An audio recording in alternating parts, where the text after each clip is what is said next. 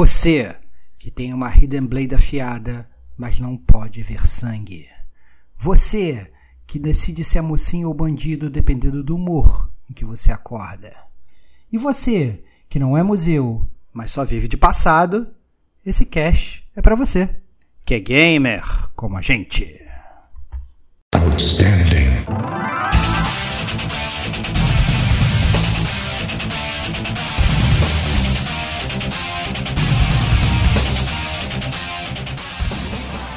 Rodrigo Estevão. Cara, eu vou, vou te responder isso com uma frase de Vanderlei Luxemburgo, cara. Diego Ferreira. Né? Nossa, que interessante esse diálogo. Nossa. Kate Schmidt. Só que é confuso. Faltou uma direção, faltou um desenvolvimento melhor. Pedro Meirelles. Tinham vergonha em mostrar cenas de morte Este é o gamer como a gente.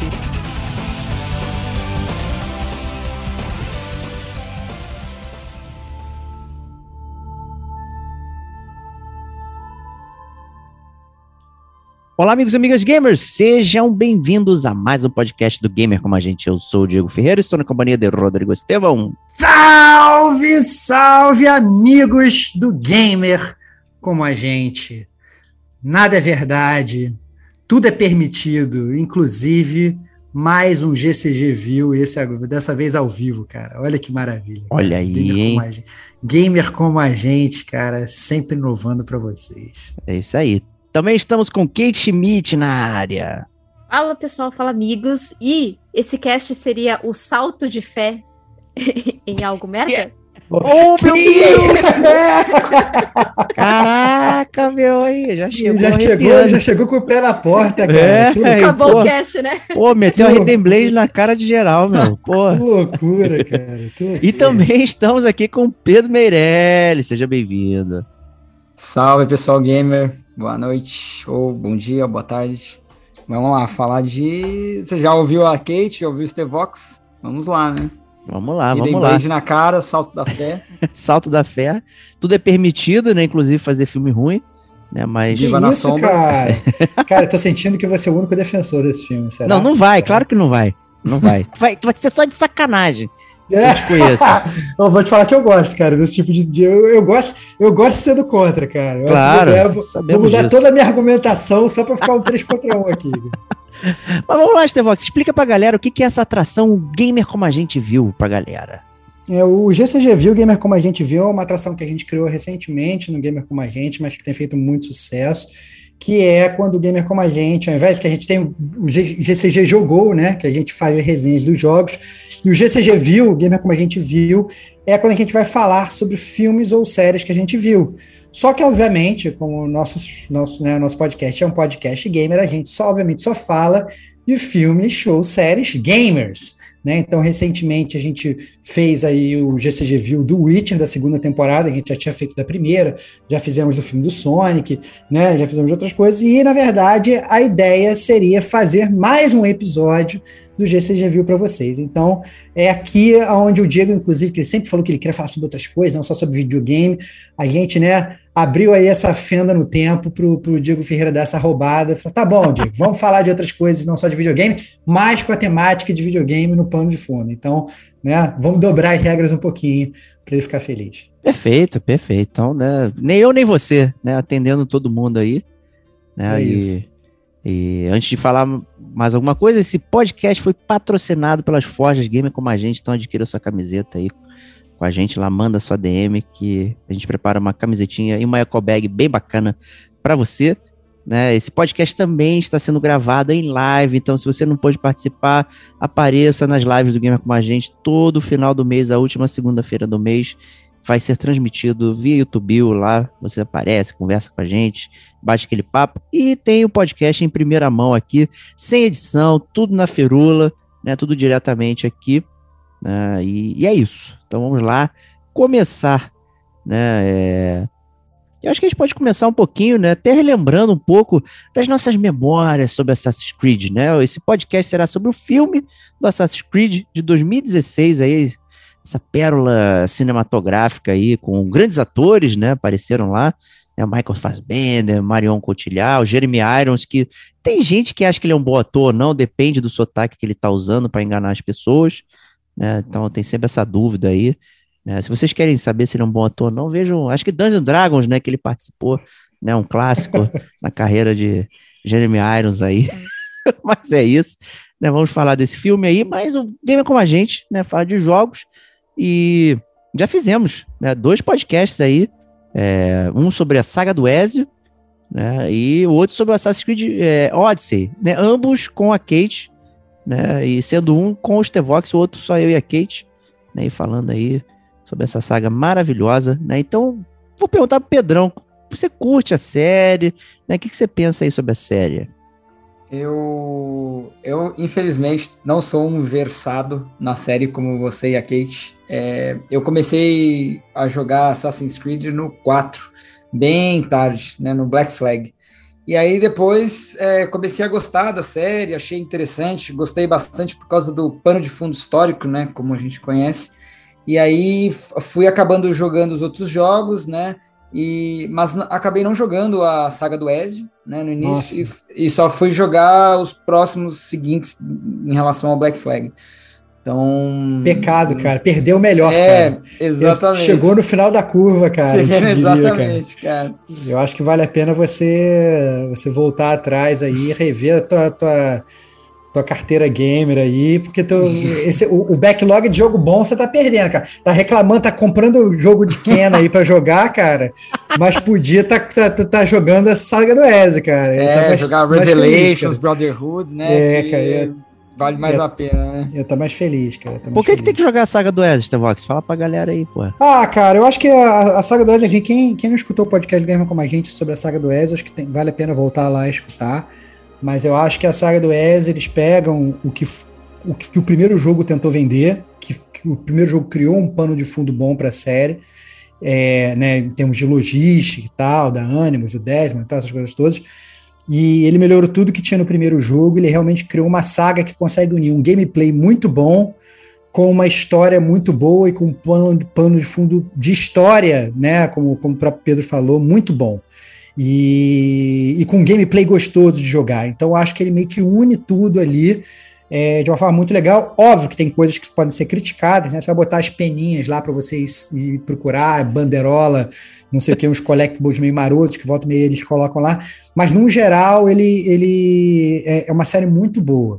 Né? E, e tinha tudo para continuar assim, só que a Ubisoft, na verdade, ela viu que ela tinha realmente uma galinha de ovos de ouro na mão, né? E aí começou a, a soltar jogos que ficaram cada vez mais iguais, mais iguais, mais iguais, e depois resolveu mudar tudo, e aí mudou toda a estrutura do Assassin's Creed, né? E hoje o Assassin's Creed é até diferente, né? Ele, ele funciona de forma diferente em termos de gameplay, né? Ele virou praticamente um RPG, né? E não um jogo de ação, porque antes ele era um jogo de ação tradicionalmente, agora ele vira um RPG que você tem que ficar evoluindo arma, equipando né, né, coisas no seu personagem e tal.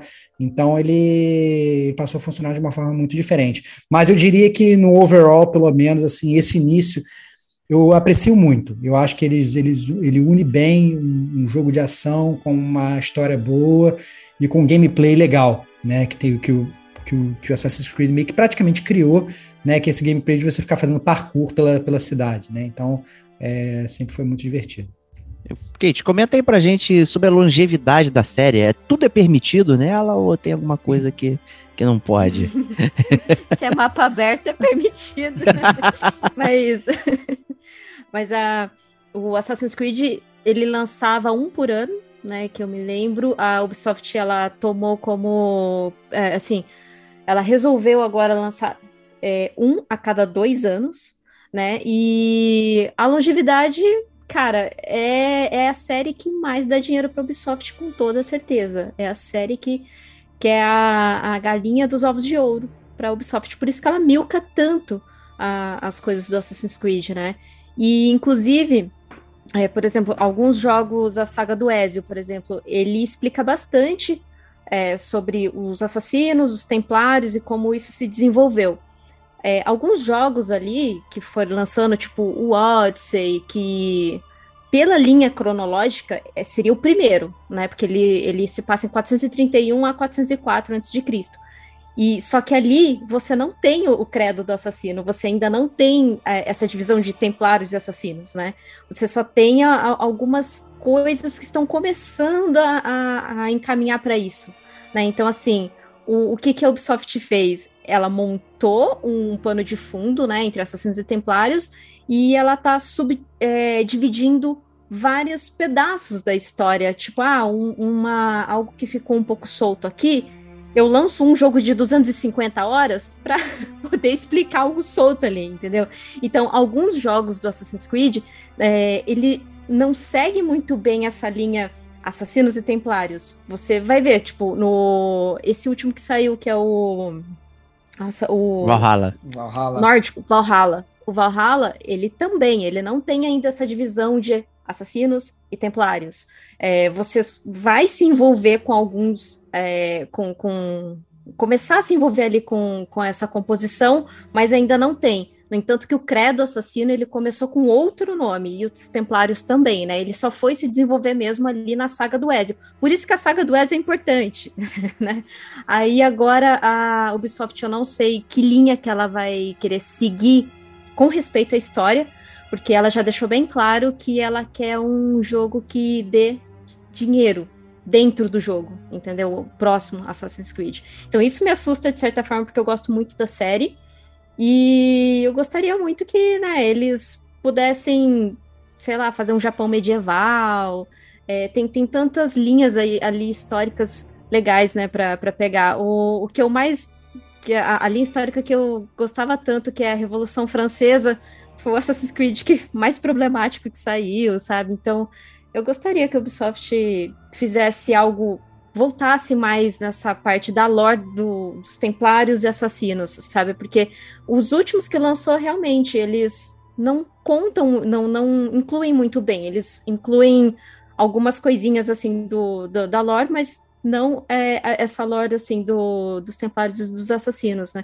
O Origins que fala quem foi que que fundou aí o, o Credo, né? Que veio do da esposa do Bayek. Caraca, então, é muito ruim esse que... jogo, meu Deus, cara. ó, e, e, ó, e nesse tentaram ali. No Origins tem a grande revelação, gente. Segurem aí. Isso vai ser um spoiler gigantesco. De como o designer criou o logo dos assassinos. No, no, ah, no, puta no epílogo de Assassin's Creed é, Origins, tem lá né? Como foi criado o logo do Você já falou isso em milhões de cast, cara. Eu vou ter que falo... parar pra jogar esse jogo. Vou ter que parar pra ver é esse jogo só pra ver o epílogo, cara. É. Só, vou ter que jogar o jogo inteiro só pra, só pra descobrir essa parada. Você pode digitar cara. no Google, pelo amor de Deus. Ah, não. Pra não ver não, essa porra toda. Não sei, não sei se eu quero, cara. Não sei se eu, se eu, se eu sou tão YouTube player assim, cara. Não, não, é, rapidinho, pô. Ó, até pra dar um contexto. É uma cena. Só. é só uma cena, você não faz nada. Pra dar um contexto aqui, ó, o, a série tem 12 jogos principais e 17 spin-offs. Tá? Então é uma parada que. Minha nossa, né? E assim, virou uma bagunça, né? Era numerado, parou de numerar, ganhou só subtítulos, né? Virou aquela coisa assim, então a gente não sabe. Cada jogo parece ter Dalone, né? E tudo mais. E, e trata exatamente dessa briga aí milenar entre duas facções é, sei lá, não sei nem dizer essas facções que elas são, né? também são milenares e, e, e, tudo mais aí, querem sair na porrada um pelo outro, disputando aí a, a maçã do Éden, né? Acho que esse é o plot principal aí, que é essa questão de um, um artefato antigo, né, que representa a, a, a descoberta da, da do livre-arbítrio da humanidade. Né? Isso permeia todos, todas as séries, tudo mais. Né? Um outro elemento que permeia a série é a questão da memória genética. Então, né, você, em tese, guarda na sua, no, no genes todas as memórias dos seus antepassados, utilizando aquela máquina mágica né, que tem dentro do jogo ali, das histórias que é o Animus, você conseguiria acessar, não só acessar, como vivenciar né, todas essas memórias. Né, então, né, tudo isso já é, né, quem, quem é craque do, do, do, do jogo já tá ligado mais ou menos como é que como é que isso né? Funciona, né? Então essa é a premissa Então- básica aí, né? então, então, já vou te cortar aqui, cara, porque já Pode que você falou que cortar. essa é a premissa, já que você falou que essa é a premissa, eu já vou começando falando bem do filme.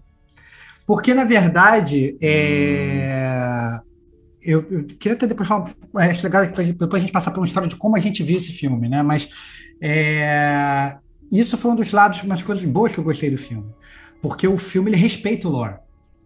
É, eu acho que a gente está cansado de ver jogo de videogame em que o, o filme não tem nada a ver com o jogo, né? Eu estou olhando para você, jogo para filme de Super Mario, por exemplo, entendeu? Então assim, tem vários filmes que a gente vai olhar e vai falar assim, cara, sabe, que, que parada é essa que tá rolando, entendeu? E, e o filme não tem nada a ver, ou tem coisas desconexas, a gente até pré-cast, a gente estava em live, a gente tava, eu tava falando como eu sou purista, eu às vezes eu fico querendo ver algumas séries, eu fico, cara, pô, pensando, poxa, e aí, cara, como é que, como é que, é, é, será que vai respeitar o, o lore original e tal, não sei o quê? E a verdade é que esse filme, já fazendo esse paralelo que a gente está fazendo, que a própria Kate fez, né? É, é, o, o filme ele traz um lore que hoje os próprios jogos não trazem mais, que é essa briga dos templários contra os assassinos. É, e ele respeita tudo isso que o Diego falou, entendeu? Essa questão da memória genética. Ou você vai jogar os jogos do Assassin's Creed e vai falar sobre memória genética, eles nem estão cagando para ânimos, estão cagando para maquininha, eles já começam logo lá no negócio do passado e dane-se, né? E o, e, e o filme não, na verdade o filme ele, ele, ele, ele, né, ele, ele começa falando que da, da ordem dos templários, né, que eles estão buscando realmente a maçã do Éden, que ela controla o livre-arbítrio, etc e tal, que eles querem né, tomar conta daquilo para para poder gerir o pensamento das pessoas e tal, e a única coisa que impede eles é a Irmandade dos Assassinos. E, e, e isso só. Eu lembro quando eu comecei a ver esse filme, eu falei assim: caraca, que maneiro. Assim, pelo menos assim, eles vão resgatar. Eu vou estar tá vendo aqui uma adaptação do, do, do, do videogame. Não vou ver um cara que tirou de uma cartola um negócio, só roubou o nome. Do, do, do, da série de videogame e está me dando um negócio completamente diferente. Então eu fiquei bastante feliz com essa parte fidedigna do filme, pelo menos a princípio. Não, então vou, vou te fazer uma contra-pergunta aí sobre a, a, fidedignidade das coisas, né? Que e eu vou começar até com uma crítica. Que uma das coisas que me incomodaram no filme, né, foi a, a questão de como o Animus foi apresentado.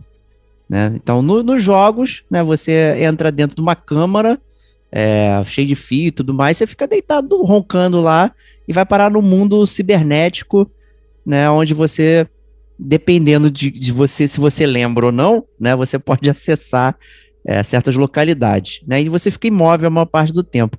No filme, na verdade, você recebe uma espécie de Matrix, né?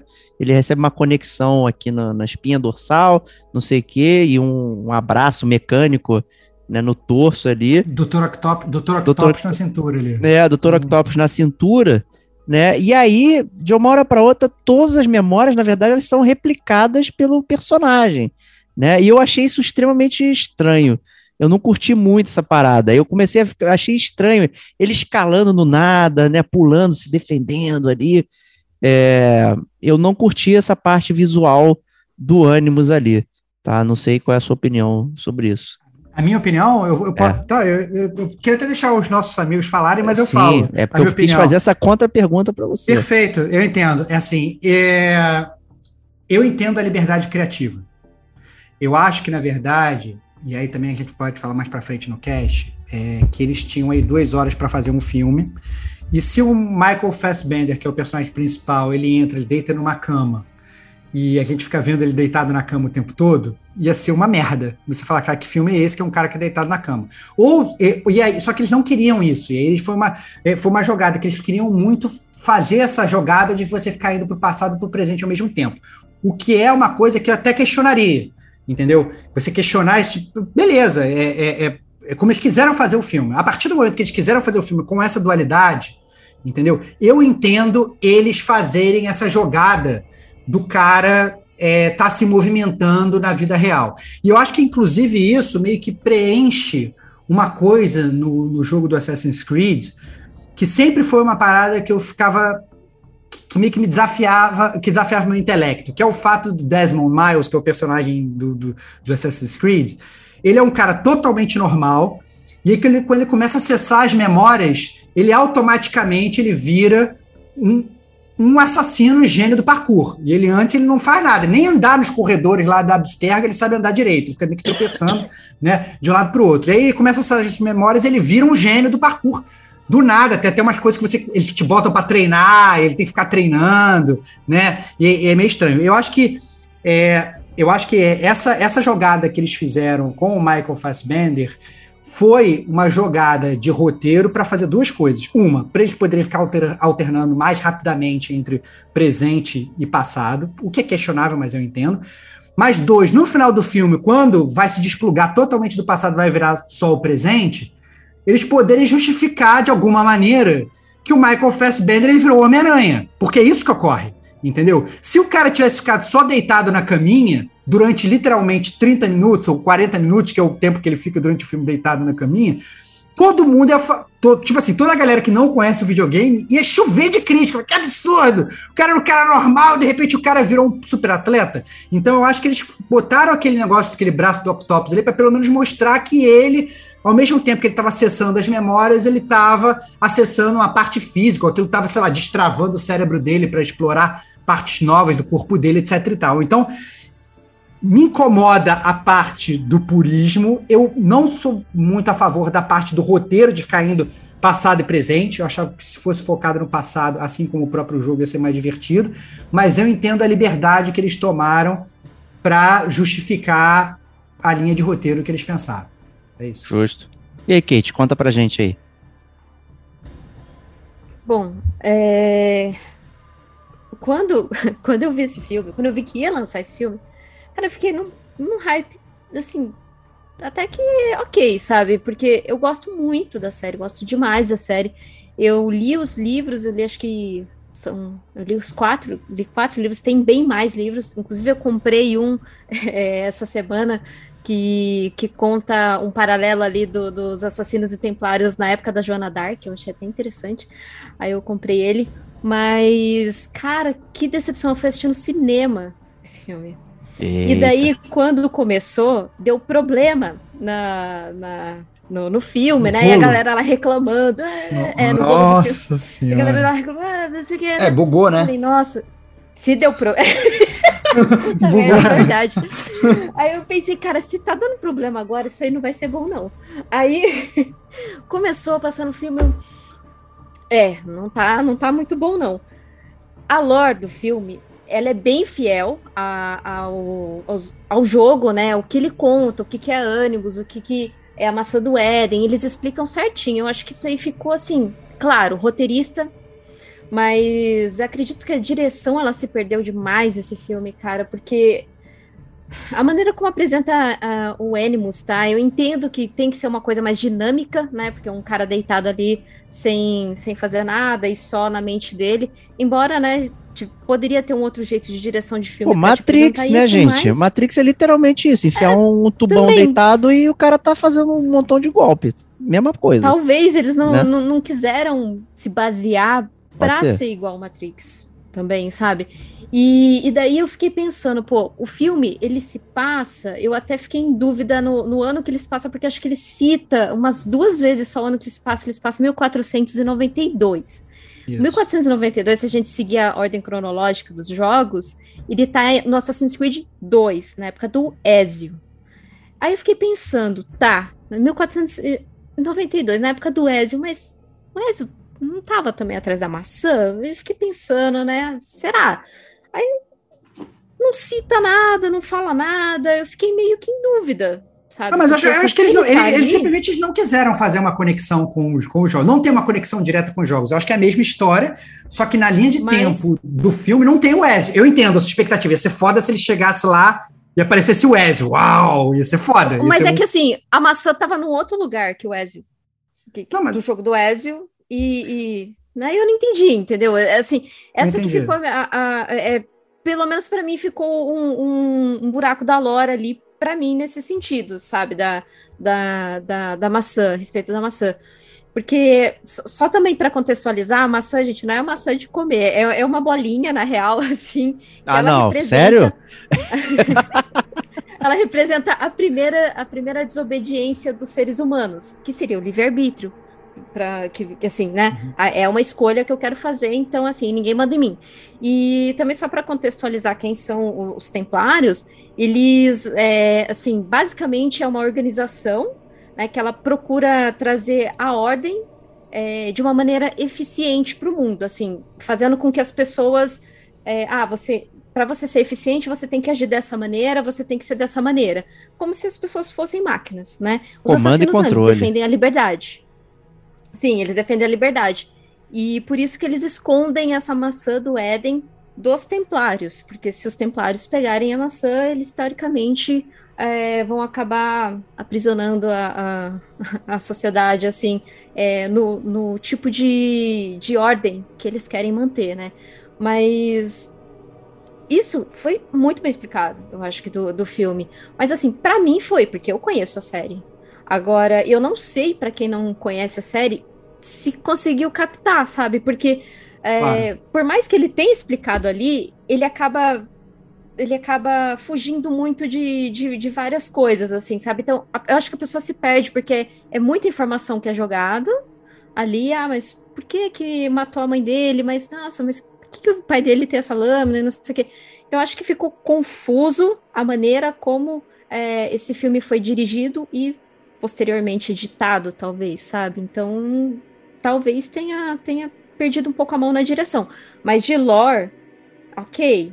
Só fica esse buraco aí que eu tô falando do que se passa na mesma, no mesmo tempo ali do Assassin's Creed 2, que o Ezio também tá atrás da maçã e a maçã está em outro lugar, não está no lugar é. onde tá no filme só para fazer um parênteses sobre essa questão do lore que a Kate citou, antes de passar a pergunta para o Pedro, é, quando eu falei que o, o, jogo, o filme respeitava o lore, foi no sentido de respeitar o lore básico de você ter Sim. templários, assassinos, uma ânimos e tal. Mas o que eu entendi do filme é que tudo que ocorreu no jogo são universos diferentes, entendeu? Assim, é, é outra. Porque senão ia ter que citar o Desmond, teria que citar outros personagens, teria que citar até diretores da Abstergo, que são nomes completamente diferentes, né? Então, assim, eu acho que eu, eu assumi que eles estavam simplesmente pegando aquela base e criando um universo novo. Porque eu concordo com você, se eu fosse começar a criticar o, o, ano de 1400, a própria busca pela maçã do Éden, ia, ia ter com certeza vários conflitos de história, e é, é, acho que é realmente o, é, o quão purista, é aquela discussão que a gente estava tendo pré-cast, o quão purista a gente quer ser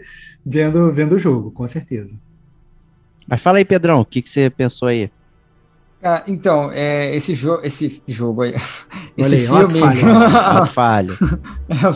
esse filme, quando lançou, eu fiquei bem animado, né, pra, pra ver. Só que aí eu esperei umas reviews, né? E daí eu vi a galera falando, hum, não é, não é tão bom assim, né? Eu falei, ah, então vou esperar. Aí, em outras oportunidades, eu acabava co começando ele, dormia. acabava começando, dormia. Até que recentemente, falei assim, ah, essa semana peguei, vamos ver direto. Né? Daí vi direto. E falando sobre a lore que vocês comentaram, eu gostei bastante. É, eu, eu achei que a lore ela é muito bem apresentada, né? Também, muito bem estabelecida. É, e, mas eu senti, eu sou, uma pessoa assim, que conhece muito de Assassin's Creed, mas eu achei que ela poderia ser mais sucinta. Entendeu? Eu acho que eles batem muito na mesma tecla várias vezes.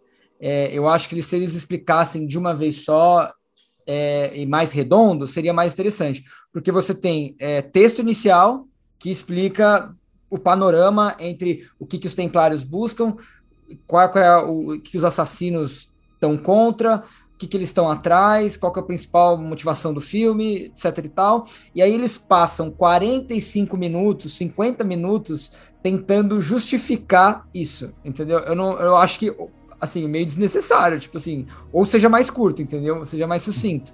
Então, é, acho que os diálogos poderiam ser melhores trabalhados, entendeu? E, e para você poder é, usar, usar esse tempo para outras cenas, né? Com relação a, ao ânimos que vocês falaram, é, é, é o que o Estevão falou, é para dar ideia de movimento. Mas eu acho que foi questão, assim, foi uma escolha ruim para mim eu preferia que o cara tivesse numa maca, entendeu? E, e ele gastasse mais tempo no passado. Ah, entendeu? total, concordo. porque se você for pegar o filme todo, acho que uns 60% a 70% é passado no presente. Então, grande parte do, do, do, filme é passado no presente. E, e pouca. E tem tem assim muito menos cenas no passado. Eu acho que eu me preocuparia muito mais em estabelecer essa, esse conflito dos Templários com os assassinos é, do passado, né? E, e, mostrar o que, que estava acontecendo para depois chegar no presente, entendeu? E, da, e daí depois você nos no último ato, por exemplo, você mostra a busca pela maçã, né? Onde que tá, entendeu? Que é o principal norte do filme. Eu, eu, concordo com o Pedrão, eu acho que inclusive essa talvez seja a maior mudança entre game e filme e que o que mais me perturbou, porque o game ele faz exatamente isso que o Pedrão está falando. Você, as partes que você joga no presente, elas são muito curtas e você joga mais no passado para entender aquele pano histórico e é por isso que é legal e tal, não sei o quê. E o presente é um acessório. No filme, eles invertem isso. O presente é muito mais importante. Quando ele vai para o passado, você fica curioso querendo ver as coisas ali do passado, querendo ver o lore do passado, mas o, o, passado são só mais cenas de ação, que são fodas até, funciona legal e tal, não sei o quê. Só que, cara, eu quero ver o ano passado, eu quero ver como é que funciona o passado, eu quero ver como é que funciona, funcionavam as coisas lá e tal, não sei o que. Eu não quero ver o, a, o Michael Fassbender na cela dele, entendeu? Falando com os outros brothers e comendo na cantina. Não quero ver essa parada, eu quero ver as paradas do passado, que são muito mais legais, e aí realmente eu, eu concordo.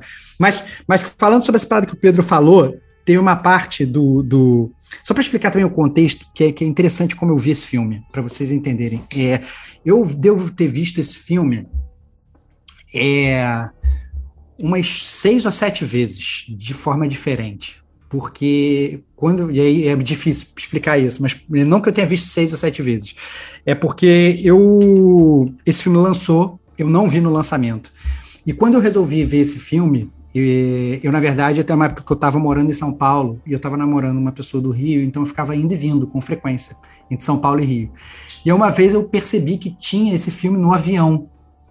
E eu falei assim: caraca, eu vou ver esse filme no avião. Então, só que quando eu comecei a ver a primeira vez, eu comecei a ver já tinha passado mais da metade do voo, e é um voo de 40 minutos. Então, eu vi 20 minutos do filme. Aí depois, na volta, eu falei assim, agora eu vou ver de novo. Só que aí acabou que eu tive que voltar um pouquinho, porque eu não lembrava, tá não sei o que, aí vi mais 20 minutos. E eu fiquei vendo esse filme picado. Pra caraca, picado. E toda hora eu tinha que voltar um pouquinho. Então eu demorei várias idas e voltas entre Rio e São Paulo para ver esse filme. E vários e dinheiros filme... também aí, pelo amor de Deus, né? O filme mais caro não, não, do Oeste. Não, não, tudo bem, não, mas aí a passagem já Brincando, iria vir. É, já iria ver. Mas com certeza, se você quiser monetizar quanto eu gastei para ver esse filme, com certeza foi o filme mais caro da minha vida. Mas a verdade é que eu, é, é eu fiquei indo. E só quando a gente decidiu gravar esse, esse podcast, que eu falei assim: quer ver? Eu vou, eu vou ter que rever o filme pela primeira vez do início ao fim. E aí foi a primeira vez que eu vi o, filme do início ao fim sem parar, foi agora. Então é, foi muito engraçado isso, porque eu vi esse filme de maneiras diferentes. Até o que eu achava do filme antes vendo ele picado é diferente do que eu acho agora. Mas por que, que eu citei isso? Eu porque eu na primeira vez que eu fui ver esse filme, que foi justamente esse negócio de 20, 30 minutos e tal inicial, é, o filme tá rolando e tal, não sei o quê, e mostra o Jeremy Irons, que ele é, na verdade, o chefe da Abstergo e tal, não sei o quê. E aí rola uma cena é, que a chefe de, dele, ela vira e ela fala assim, olha, o, o projeto da Abstergo vai ser descontinuado. Então, ou assim, a gente vai tirar todo o seu funding, a gente põe bilhões de dólares aí, a gente vai descontinuar essa parada e tal, não sei o quê. E é aí que o Jeremy Irons resolve, sei lá, querer acelerar o processo para conseguir descobrir onde é que tá a maçã e tal, para o filme começar a andar de verdade, porque o filme até esse momento tá, tipo, monótono pra caralho. E aí, só que o mais foda é que essa, essa, essa chefe dele, ela fala uma parada muito foda. Ela vira e fala assim, cara, você tá querendo procurar essa maçã para controlar o livre-arbítrio das pessoas, mas a população hoje ela não liga mais para as liberdades civis. Eles não ligam mais para o livre-arbítrio, eles só ligam para a qualidade de vida. Então, o mundo moderno de hoje ele superou qualquer noção tradicional de liberdade. As pessoas elas se contentam em ser gado, elas se contentam em seguir. E aí, quando eu peguei aquela parada, o voo pousou. Eu falei, cara, tipo, subiram os créditos. A mulher falou assim: olha só, você não precisa ter mais esse projeto, não as pessoas estão cagando pra liberdade. Eu falei, caralho, eu saí do, do, do, do, do, do, do avião, falei, esse filme é muito foda. Eles vão mudar totalmente a série, mas vão mudar de um jeito foda, vai virar um questionamento sobre a sociedade. Porque, caraca, Ih, é isso ingênuo, mesmo. meu Deus, cara. Caraca, cara, eu falei, caralho, eu saí do avião. Não, porque há de convir que esse é um plot twist foda que nunca foi Sim. utilizado na série. Não nunca foi pensado. Foi nunca foi pensado. Nunca foi pensado na série. Que, cara, todo mundo querendo, querendo controlar o livre-arbítrio, mas será que as pessoas pessoas elas realmente elas têm livre-arbítrio hoje em dia? Elas querem ter o livre-arbítrio? Ou elas se contentam em ver um vídeo de YouTube e seguir o que aquela pessoa qualquer que estava falando? Elas se contentam em, em ouvir um podcast e seguir o que os podcasts estão falando, né? Ou, e, então, assim, eu, eu achei naquele momento que o filme ia tomar uma virada. Falei assim, caralho, vai ser muito foda. Só que é só uma cena e depois não volta. Eu, inclusive, eu cheguei a, a, nas outras de avião, voltava para essa cena, falei, não, calma aí, deixa eu ver se, se eu tô pegando o lugar certo mesmo e tal, não sei o quê. e não, é, é, assim, então foi muito frustrante para mim, porque eu achei que esse filme ele tinha um puta potencial, justamente por conta dessa coisa que o Pedro falou, porque assim, eles jogam essa ideia, né, do livre-arbítrio, dos templários, não sei o que, não sei o que, de repente vem essa mulher e manda essa frase, e depois eles ficam mais, sei lá, mais 30 minutos meio que justificando e falando sobre o sexo dos anjos, a parada meio que não anda. Eu falei, caraca, que merda é essa? E fica muito estranho. Então, é uma jogada de, de, de roteiro que, na verdade, eu não entendi que eles fizeram. Só funcionou por ser picado, né? Porque parou na hora é. que ela falou isso e tu caraca, fica, caralho, agora vai. Cara, eu fiquei louco, eu fiquei louco, porque eu lembro que foi uma viagem que eu fui pro Rio, que eu acho que eu ficava, tipo, uma semana, e eu só ia voltar no outro final de semana ou só tava indo para São Paulo. Eu não sei, cara, mas eu Deu sei mais crédito do que merecia. Cara, eu fiquei uma semana no hype para saber o que ia acontecer nesse filme, cara. Foi muito louco, cara. Só por causa dessa cena, cara. Foi muito louco. Muito e louco. aí é triste, fim, né? Aí vem o Jeremy Ah, é, velho? Vou, vou, provar. É, você é, é isso, maçã. É, é isso. É, é, até porque a resposta dele é meio merda, que ele fala assim, mas enquanto existir o livre-arbítrio, isso está ameaçado. E aí ele volta para a história da maçã, sabe? É? Não, brother, vamos discutir não, essa parada. maçã, cara, pelo amor é, de Deus. Cara, vamos, vamos, discutir a razoabilidade das pessoas e quanto o ser humano tá nojento hoje em dia e tal, não sei o quê. Mas não, cara, então, então foi muito frustrante essa parada. Foi muito. Não, imagino, imagino. É, mas quando tu vê reto, ele não tem essa pausa de frustração que você teve, né? Antes que as pessoas óbvio, achem óbvio. Que, que é muito mais óbvio. do que isso, não, não tem. Tá, é, rapidamente é, é cortado e, e é, mas eu senti falta também dessa questão do passado, né? Porque é uma parte bonita, assim, sépia, né? Para identificar que você está num momento passado, né? E, e também em 1492, só para fazer referência lá ao Cristóvão Colombo, né? Para ter é. É, o plot twist do Cristóvão Colombo, senão não, não teria. É. Né? Achei isso bem chuleira também. Ah, é. maneiro, cara. Isso ah, é não, foi, foi, foi muito, pô, chuleirão, cara. Pô, pô, que, cara bom, Código da Vinci já fez muito melhor essa jogadinha ah, de, de tempo. Tá, cara, você tá comparando o Código da Vinci com, com, com, o filme do Michael Fassbender sobre Assassin's Creed. Você tá botando a tua régua lá em cima também, cara. Claro, cara. O filme é. cheio de dinheiro, cheio de ator bom. Ah, né? Que a gente tava é com essa discussão aí, porra, uma galera boa e tal. Né? O que, que que, que ficou faltando, Cara, gente? Ficou faltando organização, que... ficou faltando ordem, ficou faltando Cara, controlar o livre-arbítrio das pessoas e não permitir Cara, as coisas. Eu acho, eu acho, eu acho que assim, o Cristóvão Colombo foi um dos pontos altos, porque foi um mini plot twist, falar, nossa, que maneiro, botaram o Cristóvão Colombo, foi um easter egg, foi uma parada maneira. Porra, caralho! Ruim, ruim, não, ruim, ruim, ruim mesmo, é você fazer um personagem principal merda, é. como é esse Callum Lynch, que é o Michael Fassbender, porque é muito bizarro, porque ele começa o filme, para quem não viu o filme, para quem quer se lembrar, começa o filme com ele sendo é, executado. Ele, na verdade, ele foi acusado de homicídio, condenado em, de homicídio de primeiro grau, ou seja, ele é um assassino, ele é condenado à pena de morte. Então começa com ele tomando uma injeção letal, só que é, sei lá, uma injeção fake. Eles não, não param para explicar o que, que acontece, mas ele acorda, ele dorme para morrer e ele acorda no, no laboratório. Beleza, tudo bem. Vamos, vamos, vamos pular essa parte que já é bizarro. Mas o ponto é o seguinte: em um determinado momento a doutora até fala, não, mas porque você é um assassino. Aí ele vira para ela e fala assim: eu só matei um cafetão. E beleza, aí pode então. Você matou um cafetão, tá de boa. Você é um personagem bonzinho. Então, assim, é muito merda, porque o cara mas, é um assassino. Mas não, não, tem, tem nenhuma história dele, não tem backstory não, desse cara. Não, não você tem. não tem não porque. Desenvolve, não desenvolve. Você, é, você não tem por que torcer por ele. Agora, isso é muito bizarro. É exatamente sobre isso. Construção de personagem o personagem principal do jogo ele não é construído. O que dirá os outros, cara? Do jogo é não, do filme. Você... Calma do aí. filme, perdão, do filme, perdão. Oh, tu fala do Pedro, agora tu fala do Pedro. Ah, então, assim, do caraca, Cara, cara, cara, é bizarro, cara. É bizarro, porque assim, eles não constroem o personagem. Óbvio que eles colocam lá aquela cena lá do passado, mas só para mostrar, obviamente, que o pai dele era um assassino, que a mãe porcaria, dele era um assassino. Porcaria, Então não sei o quê. E tem aquele medalhão Beleza. que aparece lá em 1492, é. né? Puta, mano. É isso, é isso. Mas, mas, mas a construção de personagem desse do, do, do Michael Fassbender, aí sim, é uma bosta, é um cocô. Assim, é, é muito ruim, porque assim, nesses filmes de, de, de, de ação, eu acho que o principal é você ter uma motivação para lutar pelo personagem, para você gostar, você, não, caraca, não, o 007, não, beleza, ele vai tentar matar o homem da pistola de ouro. Mesmo que você não construa muito o background do personagem, ele tem uma missão ali, você se envolve com o personagem, fala, caraca, é o personagem principal do filme. E o personagem do, principal dessa bosta desse filme é um, é um, é um assassino de cafetão que, que, que, que devia ele ter morrido na cadeira elétrica. Ele odeia o pai. Ele odeia Caraca, o pai. É, é, muito bizarro, cara. É muito bizarro, é muito ruim. É muito eu acho ruim. bizarro também essa prisão ali do Abstergo, que aparentemente todos esses assassinos malucos vão parar lá, né? Tipo, pessoas que, que foram para pena de morte, que na verdade, né, foram levados para esse experimento. Mas é, por que que o, logo o Kel, né? Será que o pessoal já estava rastreando ele, não estava, já sabia que ele era? Aparentemente sim, porque o pai dele estava também lá na prisão, né, e tudo mais. Mas, tipo, tem uma montanha de gente lá, como você até falou, Stevox, né? Comendo lá, né? Na prisão. vamos comer um mingau aqui. Ó. O que você é. quer? Frango? Eu recomendo frango. Eu quero uma é. carne. Né? É. Nossa, que interessante esse diálogo. Nossa. Nossa. Né? Caraca, ruim, meu. Puta cara, merda, cara. Então, assim, tem uma prisão, tá cheio de gente. Aí, aparentemente, já tem uns caras que são do, dos assassinos lá dentro e ficam tentando convencer ele de alguma coisa. E a, a, aparenta ele estar também junto com os templários, mas, tipo, uma salada, minha nossa. Não, é horripilante. E aí, e aí, esse é o ponto. Eu acho que, assim, não só o desenvolvimento do Michael Fassbender é ruim, mas é tão ruim que ele parece que é bipolar, porque ele chega lá no, no, no, no negócio da Abstergo, ele fala, ele chega lá com aquela postura de não vou ajudar ninguém, foda-se, eu sou um cara babaca. Tanto que rola essa cena até do filé, eles querem que eu come frango, eu vou comer um boi foda-se.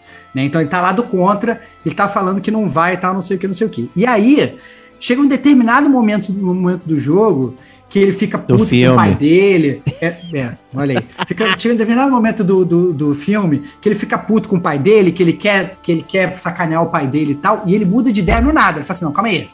Eu tenho que ficar do lado dos templários porque eu tenho que sacanear o meu papai.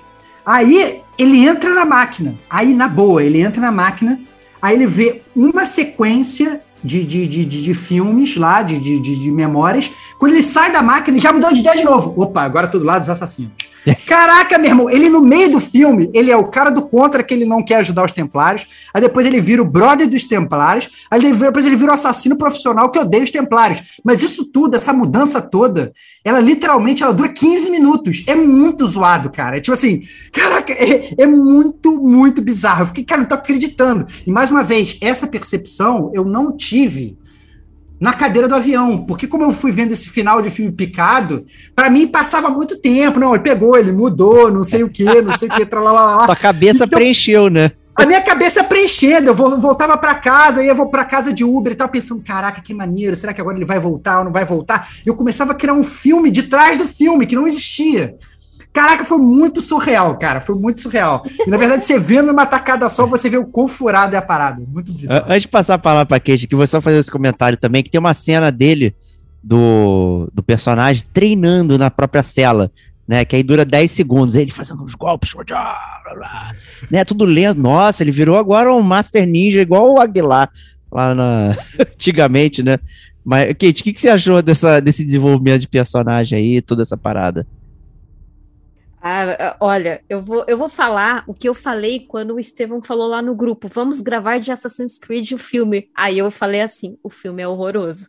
é, eu achei. É, não, o desenvolvimento de personagem realmente deixou muito a desejar. Eu achei que foi um poten puta potencial perdido, porque, veja, eles contaram até de a lore, eles foram fiéis à lore. Então, assim, tinha um potencial ali, eles poderiam ter trabalhado uma coisa melhor.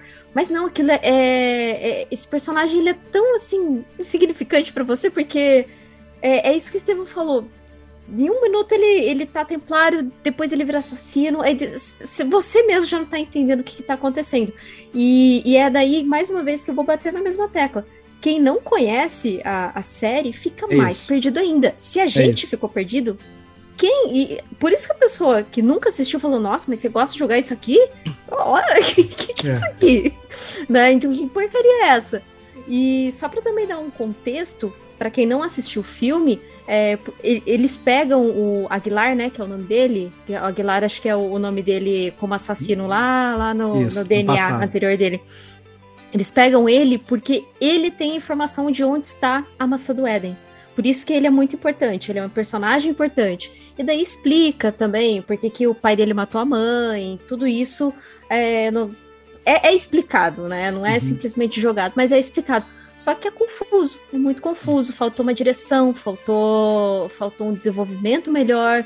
Nossa, faltou assim muita coisa. Eu acredito, assim, para mim, o que poderia ter ficado melhor, realmente ter focado no passado, começado ali o filme do passado explicado ali no passado o que que eram as coisas, né, tal, tal, tal, e lá pro meio, quase pro finalzinho, ele acorda do, no ânimos assim, você fala, caralho, o que que aconteceu, né, tipo, pra quem nunca assistiu, nossa, ele tava dormindo, ele sonhou tudo isso, não sei o que, eu acho que ficaria algo mais uh, ok para você acompanhar, porque assim, entra no ônibus, sai do ônibus, é assassino, é templário, fica muito confuso, muito confuso. Eu acho que se eles tivessem seguido uma linha mais assim de explicação, ficaria melhor. E assim, quem é fã da série não passaria vergonha. Pra, pra explicar. Pô, a gente passa muita vergonha, pelo visto. Vários filmes, né? Você joga isso? Mas, ó, é, o nossa, Pedrão. Joga isso? O Pedrão lá, no, quando a gente falou que ia ver e tal, ele tava assim com esperança, né? Pô, mas tem muitos atores bons, né? O que, que, que, que está acontecendo? Então, Pedrão, conta aí pra galera. Pô, então, tem. Não, eu achei, pô, tem vários atores bons, entendeu? Acho que a Ubisoft, não sei, contratou atores bons, pô, vai contratar roteiristas bons também, né? Mas não é isso que acontece, né, cara? Então. é, é foda, é uma bagunça total, né? É é, tipo, eles não explicam, assim, explica, mas é mal explicado. Eles, as cenas, assim, eles começam no passado, né? Começa mostrando em 1492, depois eles mostram uma ceninha do, do, do Fassbender criança, que qualquer coisa, fede, é. qualquer coisa, entendeu? Depois mostra ele ali preso, né? E daí, como o Estevão falou, toma a injeção fake, finge a morte e é levado para abstergo não explica direito também é abstergo, o que, que, a fundação faz, não sei o que, pesquisa, tá bom? Eles só estão atrás da, da maçã do Éden, e é isso mesmo. E, e, eles não fazem, tipo assim, eles não conseguem perceber a. Como é que fala? Isso eu achei muito absurdo, cara. Como é que eles não percebem que os outros. As outras pessoas dentro da, da instituição ali vão fazer um, um uprising, né? Vamos fazer é, um motim, fazer um motim, motim cara. Não é possível, cara. Todas as pessoas estão ali, todo mundo é, tem linhagem de assassino, entendeu? E que os caras estão putos com eles, sabem que são templários e eles não vão. Não estão querendo um vazar. Eu, eu tenho que assim, posso vazar? Não, você não pode vazar. Caraca, meu irmão, é, é muito louco. Isso é uma bagunça. E também, não, como a gente falou, não desenvolve personagem, não desenvolve nada. Então você não, você não sabe qual é a motivação dele, não sabe por que, que ele tá lá. É como você falou, ele muda de personalidade toda hora, então você não sabe o que, que ele quer. Então. E, fala aí, fala aí. Não é isso, é isso, porque essa, essa parte dessa mudança de, de, de, de, de psique, dessa bipolaridade do personagem, ela meio que vai atingindo outros personagens também. Porque, por exemplo, no, no final do, do filme, né, é, rola, rola assim, porque só para quem, quem não viu, né, você tem a Abstergo, que é essa instituição dos templários, e aí quem lidera ela é o, o Jeremy Irons. Era é o Jeremy Irons, que é, é o. A filha é dele. e a filha Isso. dele, que é, que é a Sofia, não sei, a Sofia Ricking, ele é o Alan Ricking, alguma coisa assim. E a Sofia Ricking é, digamos, uma cientista que ela tá ali engajada achando que eles vão fazer o bem, né? E, obviamente, o pai dela é o canalhão que tá manipulando todo mundo. E aí, no final do filme, cara, cara, essa parada é muito bizarra, que no final do filme, é, é o, o, obviamente, o Michael Fassbender, ele, ele decide virar o assassino, ele descobre que aqueles caras são os caras maus e tal, não sei o quê. Só que nisso, o, o, o Alan Rickman, lá, o personagem mauzão do filme, o Jeremy Irons, ele já tá meio cantando vitória. Estou com a maçã, tá aqui na minha mão, maçã do Colombo, vou comandar todo mundo. Aí, cara, o Michael Fassbender fala: não, beleza, agora eu vou matar, vou pegar a maçã de volta e tal. Ele esbarra com a menina, e aí a menina sabe que ele tá ali para matar o pai dela, para pegar tudo. Aí ela vira, é, ela olha para ele e fala: eu vou tocar o alarme. Aí ele fala: você não vai tocar o alarme porque nem tudo merece viver. Tipo, é a frase, desculpa, cara, do, do, do assassino babaca, do, do sabe, sei lá, do, não tem nenhuma justificativa essa frase. Não, nem tudo merece viver, então eu vou matar todo mundo. É a frase do, do, sabe, de gente maluca, né? Então, aí, não, nem tudo merece viver. Aí ela não toca o alarme, aí ele vai lá, mata o. E a, não, peraí, peraí, peraí. Antes disso, eu achei que ele ia beijar ela. Porque é, uma, é a cabeça vai se aproximando, é, ela fecha é, o olho de uma forma. Eu falei, não é, é. possível que eles vão se beijar ali, maluco. É, não, não, tem não, sentido. Aí ele vai e passa, ela abre o olho assim com uma cara, né? E antes de você complementar, tinha cena anterior do pai dela falando, pô, por que, que você não faz um discurso maneiro para mim, porque eu não sou bom com as palavras? Aí ele mesmo fala, você sempre foi melhor cientista do que templária. Né? Então, meio Isso. que o pai dela trai ela, na real. Né? Ele rouba tudo pra ele e detona ela. É. Não, não, mas ele trai até porque ela fala assim: não, eu não estava fazendo isso para você acabar com o livre-arbítrio das pessoas, eu estava falando com isso para, sei lá, você alterar o código genético e impedir que as pessoas sejam violentas, sei lá, ela tinha toda uma ideia apoteótica sobre como a parada ia fun a funcionar, né? E obviamente o pai dela fala: não, olha, isso aqui é só para a gente acabar com todos os assassinos. E aí, mas eu sei que o, o Michael Fassbender fala: ó, oh, vou matar o seu pai. Aí ela vira e fala, tipo, beleza, né? Me dá aqui um semi-beijo, que foi o que o Diego falou. Aí ele vai, ele mata o pai dela, aí depois que o pai dela, ela corre pro corpo do pai como se, caraca, meu pai morreu, ela olha para ele e fala assim, agora eu vou te vingar. E termina meio que o filme com ela tipo, saindo, agora Lynch, eu sou agora uma... eu quero Lynch, tipo... É, é, é, agora o que é isso? Agora, cara, então, até ela, cara, isso é bizarro. Ou seja, ela estava do lado da, da, da pura verdade, e, e da, da, da, da, justiça no início do meio do filme. No, no, início do filme. Aí, no meio do filme, o pai trai ela, ela fica puta. Aí vem um cara fala que vai matar o pai dela, ela fala, beleza. O cara matou o pai dela, 10 segundos depois ela já tá arrependida e tá amando o pai. E aí depois ela vira numa jornada de, de vingança contra o personagem principal. Caraca, meu irmão! A galera desse filme é muito, muito bipolar. É impressionante muito. como a galera é bipolar. Então, assim, surreal, cara. É surreal. É surreal, surreal. E assim, pô, tu falou tudo. E o pior, a indumentária dos assassinos do presente é horrível. Eles só estão usando uma roupa preta. Parece aquele pessoal do Kingdom Hearts lá, nojento. Da, da, ó, o Pedrão riu, ó. Pedrão sabe o que é, ó. É, não, não, pô, não. A roupa do Aguilar, maneira. Caralho, pô, mó é, foda. É, mas calma aí, né? calma aí, calma aí. Mas calma, aí, calma não. Aí. Calma aí, não. Não, calma aí. Não, isso eu até entendo, que na boa, não ia ter menor lógica né? Ia, ia, virar a tua crítica lá do Witcher segunda temporada, que a Yennefer ela quer se esconder não, e ela usa uma roupa roxa. Desculpa. Calma essa aí. é a mesma parada. O Ezio o cara... passeia de capa Tudo da bem. família Auditório tirando onda.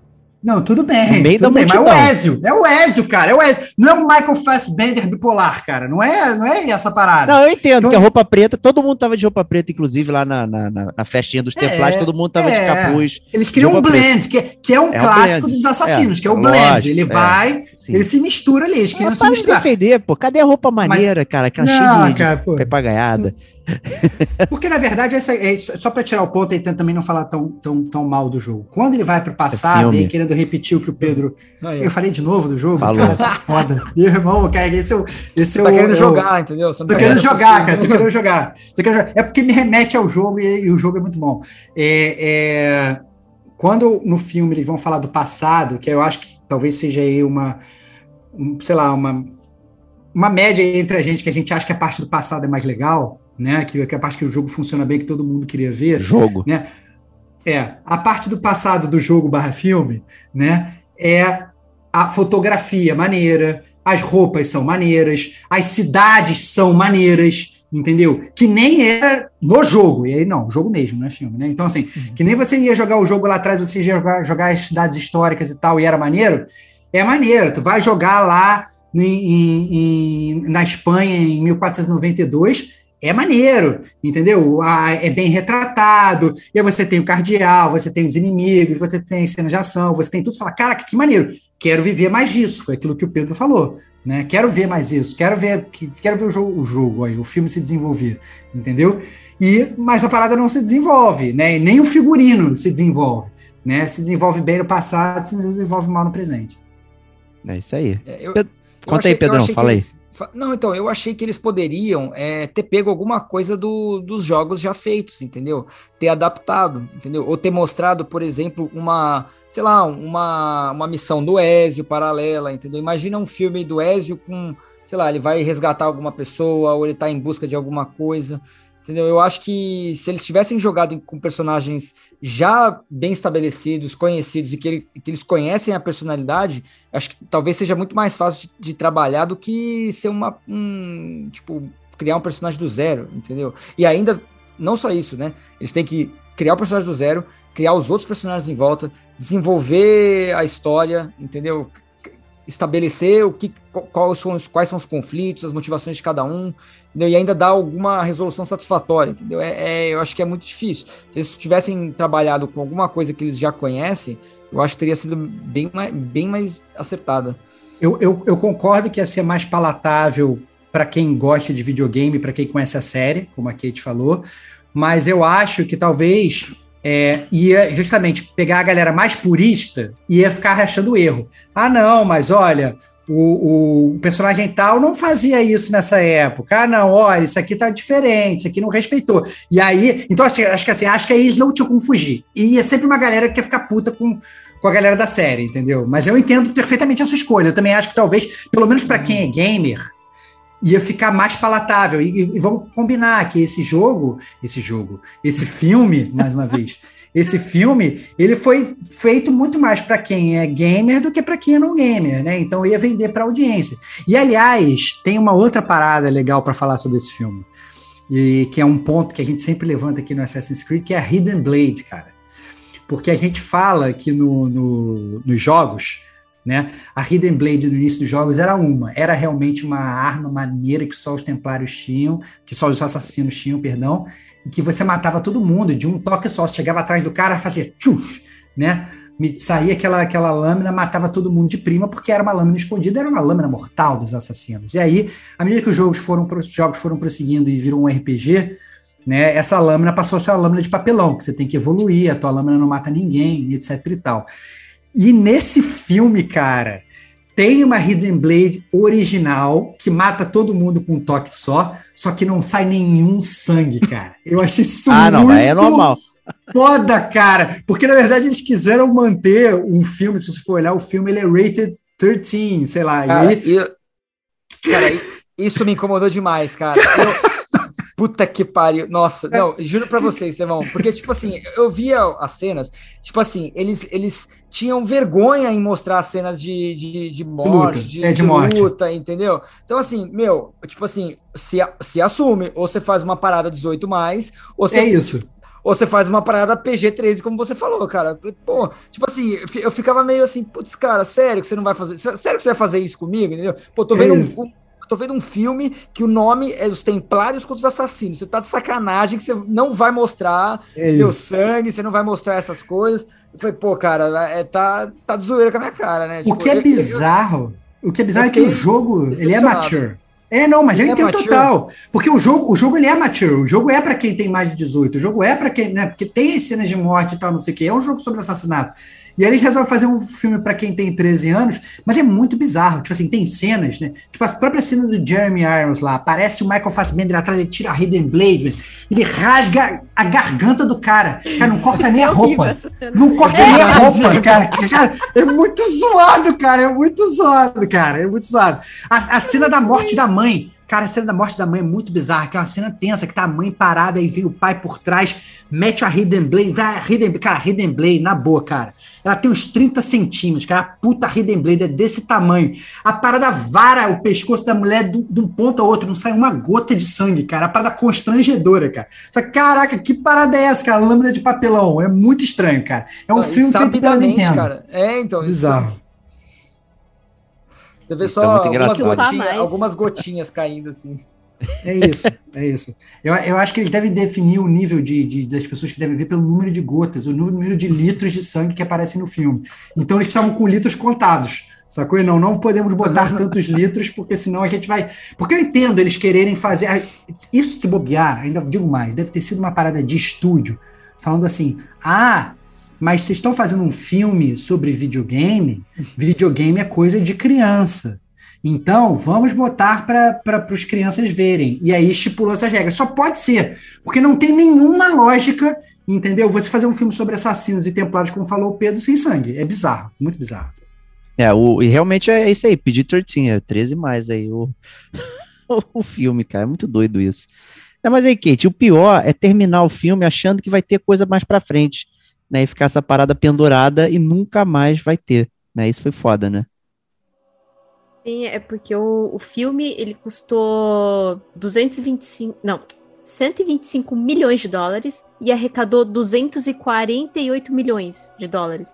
Então, assim, pelo valor de arrecadação dele, eles já nem quiseram fazer um, uma continuação. E, e, aquele final horroroso, né? Vamos, vamos combinar que, assim, é um final esperado no sentido de que iria dar certo as coisas ali, mas inesperado no sentido de que a, a Sofia, ela tem, tem essa transição de eu amo meu pai, não, não amo meu pai mais, sabe? E tudo isso em três minutos. Isso daí para mim foi inesperado também e eu fiquei confusa. Mas eu acho que eles tentaram deixar ali uma, é, uma abertura, né? Ah, ela, ela ficou viva, agora ela vai atrás do, do Aguilar novamente, porque agora ela está odiando os assassinos novamente, né? Então, assim, agora ela vai atrás. E, e também um, uma outra, acho que uma outra linha que eles deixaram em aberto é que ela viu ela mesma no, nas visões ali do Aglar, ela como assassina também, né? Aí eu acho que eles também deixaram em aberto, ah, então ela era assassina, vamos ver, né, se no próximo filme eles vão contar a história dela, só que aí teve uma arrecadação super baixa, né? E super justificável, né? Porque teve essa arrecadação horrorosa e, e bem abaixo do esperado. É, e acabaram que não fazendo uma outra continuação do, do, do Assassin's Creed. Uma pena, né? Porque assim, tem uma lore boa, tem uma história legal, mas faltou, né? Faltou muito.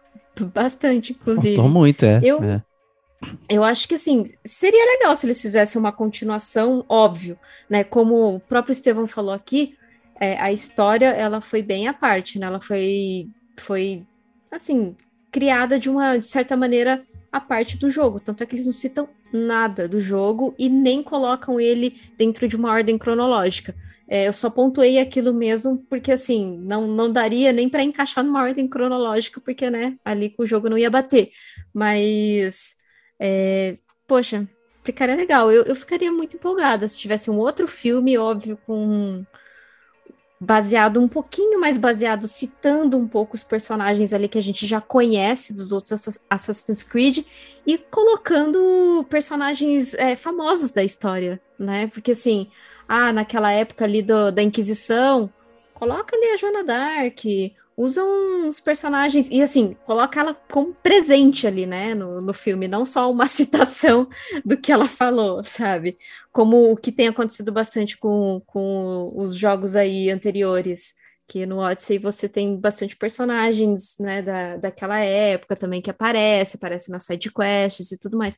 Acho que ficaria legal, mas acho que a Ubisoft ela tem medo um pouco. É, teve assim, medo mesmo.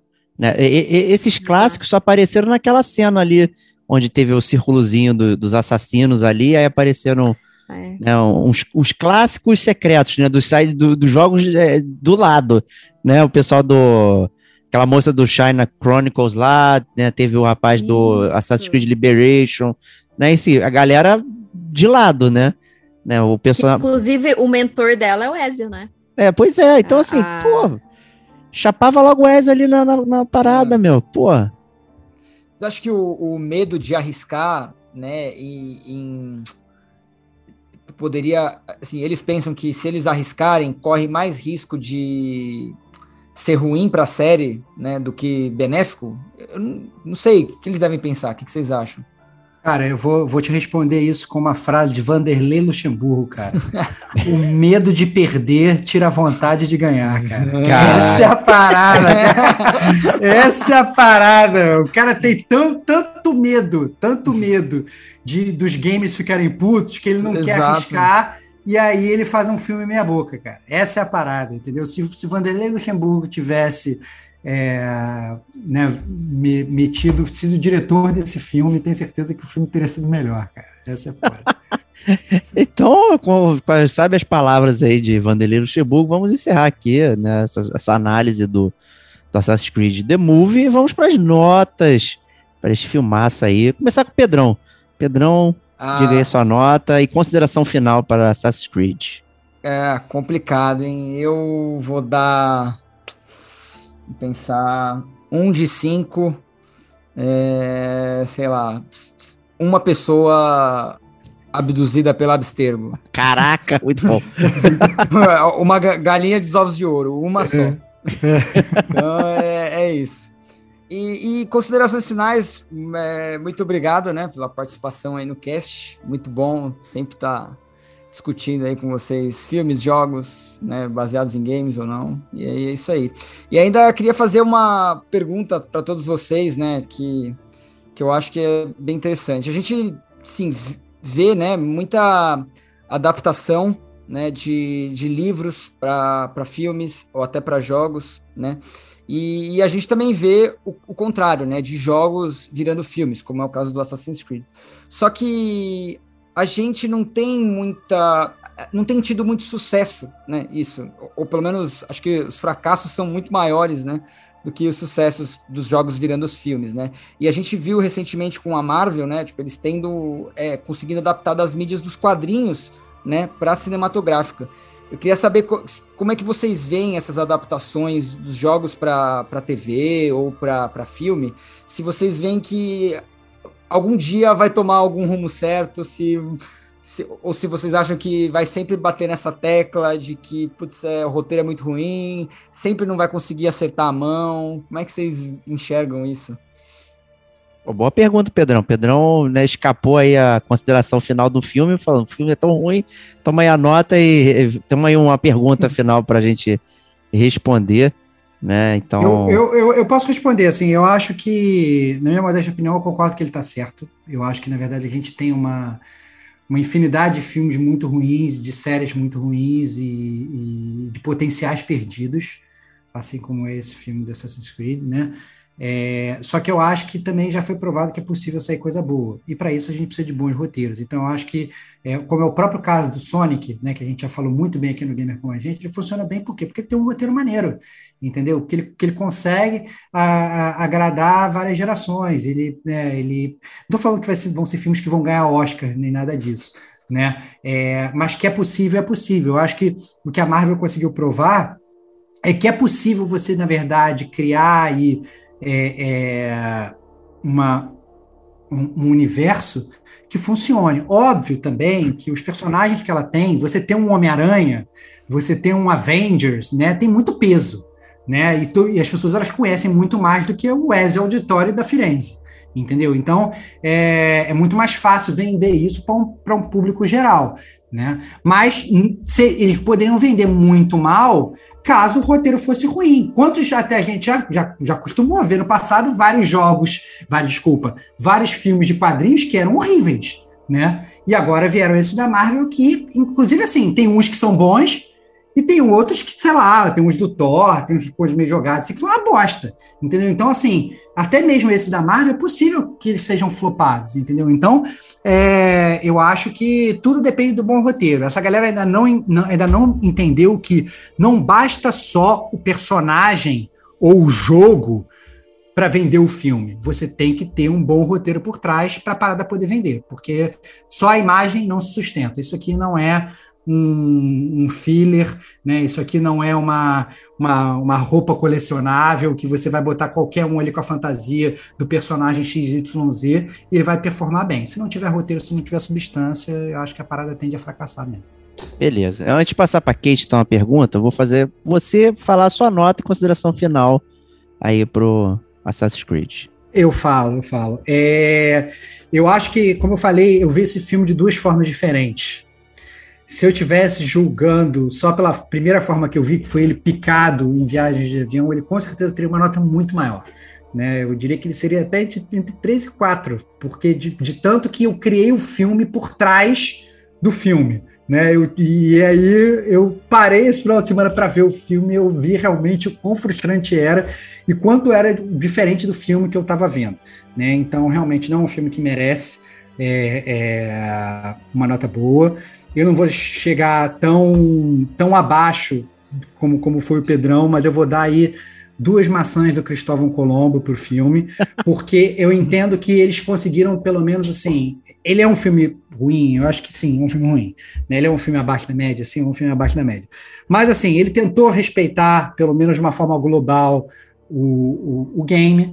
Né? É, as partes do passado, elas são boas, as cenas de combate, elas são legais, elas funcionam bem, Óbvio que tem erro, não tem sangue e tal, essas coisas todas. Ele tem esse balanceamento bizarro que o filme fica muito mais no presente, numa cafeteria, e muito menos no passado, onde está realmente a ação, que é o que deveria vender o filme e tal. Então acaba que eles seguem o lore do jogo, mas eles não seguem a mecânica do jogo, que funciona muito bem. Né? Se no jogo você ficasse 90% do tempo lá na Animus e andando lá no refeitório da Abstergo, o jogo não venderia nada. Então eles pegaram do jogo coisas que importavam, poderiam ter pego ainda mais e talvez isso tenha feito o filme fracassar. Então, essa é a minha nota para Assassin's Creed. Eu acho que, de qualquer forma, quem gosta do Assassin's Creed tem que ver, pelo menos, para poder criticar e para reclamar, né? Quem gosta da série, eu acho que é, que é um prato cheio. Mas eu não diria que é um filme que as pessoas elas têm que parar para ver de forma alguma. É melhor ver alguma outra coisa. Então, aí, duas maçãs do Cristóvão Colombo. Perfeito. Então, Kate, responda a pergunta do Pedrão e depois suas notas e considerações finais. É, bom, eu acho que é, essa questão de adaptação, ela é muito, ela é muito não, não, problemática, mas assim, é complicado, porque assim, ou você agrada o público que gosta, né, da, da, da, daquele produto, ou você vai agradar o novo público que vai conhecer aquele produto. Não dá para agradar os dois, né? Porque não dá para você ser totalmente canônico, porque você vai agradar só o nicho que realmente gosta, e né, a gente tem que lembrar que a gente vive num mundo capitalista, então é dinheiro, né? Que importa. Então, sempre elas, é, é essas séries, essas adaptações, elas sempre vão permear para tentar agradar o maior número possível de pessoas para consumir aquilo, né? Então, de certa forma, eu até entendo por que, que elas acabam, assim, é, não sendo tão, tão boas ou até mesmo marcantes, né, para quem é fã. Então, acredito que, que ela acaba que esse é, é, séries, filmes de, de videogames e tal acaba pecando, puxando muito para isso, né? Como Tomb Raider, que é um filme também que eu acredito que não fez tanta bilheteria e tudo mais. Então, eu, eu acredito que é mais tem esse mais esse lado, né? Tipo Uncharted também, que eu não sei como que foi a bilheteria dele, mas eu nem cheguei a assistir porque eu também não tive, não tive tanto interesse assim para assistir o filme. Mas, enfim, só respondendo essa pergunta e a nota seria um salto de fé. Porque. Uh, rapaz. porque tá precisando, tá precisando. tá precisando de salto de fé mesmo. Tá, tá precisando do salto de fé. É, é mais pelo, pelo, pelo como, como contaram né, a, a, a história, como assim como ela foi escrita, na real, né? Porque a maneira como contou, como ela foi dirigida e repassada, né, para o público, é, ficou confuso. Mas a fidelidade em que, que ficou, que a história se manteve, é, é, essa a nota é mais focada nisso, né? Porque até o, a, as atuações ali ficaram um pouquinho confusas. Justo. Beleza, então vou eu aqui terminar aí e comentar essa pergunta do Pedrão. Eu acho que talvez a grande ironia é que muita gente critica que os jogos se tornaram filmes, né? Então, ah, não aguento mais ceninha, né? Porra, né? Muita gente reclamando do Horizon. A Kate falou, nossa, o Horizon tem muita cena, né? Fica horas passando coisa para ver, mas eu não tô jogando e tal. Então, tem a questão de você respeitar bastante a mídia, né? Onde você tá aproveitando aquilo, né? Então, se às vezes o ponto forte de um jogo é a jogabilidade, como é que você vai traduzir isso para um, uma coisa que é só para ver? O Sonic mandou bem. Né? O Sonic não tem nada, você só joga ele, você não fica vendo ceninha. Quando fizeram isso no videogame, ficou um lixo. Né? Aquele Sonic Adventure lá que o Sonic beija a princesa, pelo amor de Deus. Né? Aquilo ali, isso, né? não tem como justificar aquilo. Né? Mas pegaram, pegaram uma pessoa que sabe escrever e traduziram toda aquela brincadeira que o Sonic é em termos de jogar pro, pro filme, e ficou ótimo. Né? Então falta essa coisa de alguém que consiga fazer essa passagem de mundos aí né, entre a mídia e outra, né? O, o jogo ele não pode ser só cena, só filme, e o filme não pode vir com essa expectativa do jogo, né? De chegar e o que que tá fidedigno ali? É a essência, né? Ou é simplesmente replicar cenas, como a gente até comentou na live aqui sobre o Last of Us, né? Pô, o Last of Us tem uma baita história.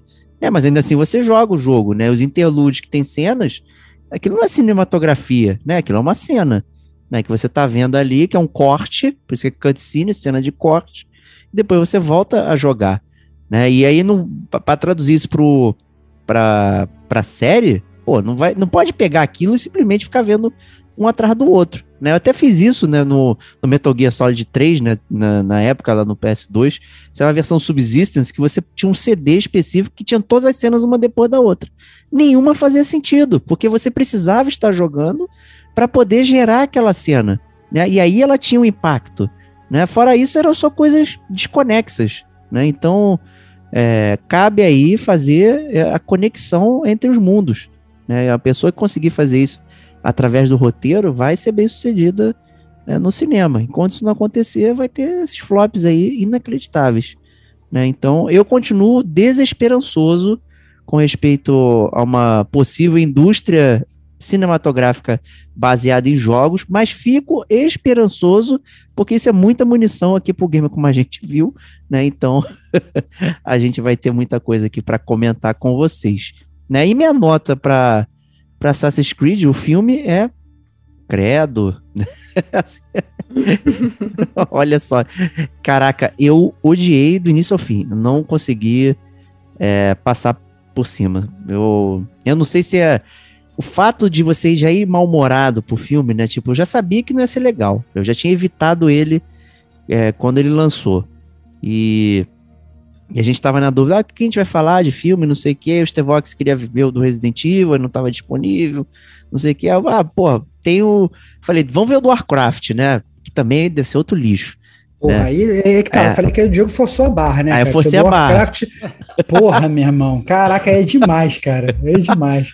Aí vamos no Assassin's Creed, né? Tá lá, falei, ah, vamos ver então, vamos embora. Já sabia que não ia ser lá essas, essas coisas e tal. Mas, cara, todo o filme inteiro ia passando, eu ficava anotando. Isso aqui é uma bosta, isso aqui é não sei o que e tal. Então, assim, puta merda, meu, não. não... Mesmo até essas coisinhas legais, lá, o lore, como o Stevox falou, ah, o lore foi mantido, né, não sei o que, né, essas, essas coisas todas, não, não, deu. Eu não consigo recomendar é, para ninguém, não funciona como filme, não dá para ver. É, para mim é, é isso. Né, tem muito desengonçado, né? As, as histórias não se conectam, os personagens são, são rasos, confusos, nada disso justifica. Agora, se você gosta de videogame, né, e quer rir com a gente aqui, vê o filme e vem ouvir a gente falando aqui, que aí você vai rir mais. Aí potencializa né, a brincadeira toda, né, mas não como objeto de filme para você ver. Realmente não vale a pena. E é isso aí, então. Mais um GCG View na área aí para vocês né, e do Gamer Como a Gente. Obrigado a todos. Né, obrigado, Pedrão, por ter comparecido aí, fez esse sacrifício aí. Né, porra, falaram que você foi no MDB, falaram, não, aqui, ó, Michael Fassbender, um ótimo ator, né? Puta é, merda, cara, né? Fez Prometeus lá, puta merda, que ator, cara. Cara, o jogo, o jogo, o jogo, olha o jogo. Eu vou falar, falar de novo. O filme tem o Michael, Michael K. Williams, cara, que é um Também. puta ator, cara. É. Puta ator, cara. É. Né, eles contratam até contratou com adjuvante bom e é um grande fracasso, cara. Foda. foda. É, mas é, o Pedrão foi um grande sucesso aqui no Game com a gente, então obrigado aí. Que isso. Eu que agradeço, cara. Valeu. Sacrifício nenhum. Prazer estar aqui. Excelente. Valeu pelo convite. Tamo aí, sempre. Excelente. Kate Schmidt também, um grande sucesso aqui de bilheteria no Game com a gente. Muito obrigado. Eu agradeço o convite e mesmo para falar de filme ou jogo ruim, tô aí. Tá aí, platinando. Afinal, né? É, a, a, gente, a gente tá aqui tomando a bomba para poder falar pro ouvinte, não assista essa bomba ou não joga essa bomba. É isso aí. Né? Este é Vox, né? Um clássico do Game com a gente. Cara, nós trabalhamos nas sombras para servir à luz, cara, como bons assassinos, cara. Essa é a verdade. Então, ai, fiquem ai. tranquilos que estaremos aqui salvando a pele de vocês. É isso aí. Então, é, mandem cartinhas. Semana que vem, gravação do GCG News. Então, você quer comentar aqui do Assassin's Creed também, quer comentar de outras coisas, mande suas cartinhas. Né? Já temos várias, inclusive, aí. Então, aproveitem para mandar logo. Né? Senão vai lotar, ficar três horas de cartinha aí, a gente vai ter que dividir. Então Aproveitem para mandar todos os seus comentários, tá bom? E agradecer a grande audiência aí é, da live, tá? Isso foi muito legal. Então, se você não assistiu ao Vivaça, essa gravação do podcast, mês que vem vai ter mais uma, tá? Todo final de mês, toda segunda-feira, às 20h45, religiosamente aí, sagrado, né? Vai começar a sua live preferida aí. É, então, continue nos acompanhando. E semana que vem tem mais. Então, um grande abraço e até lá. Tchau, tchau.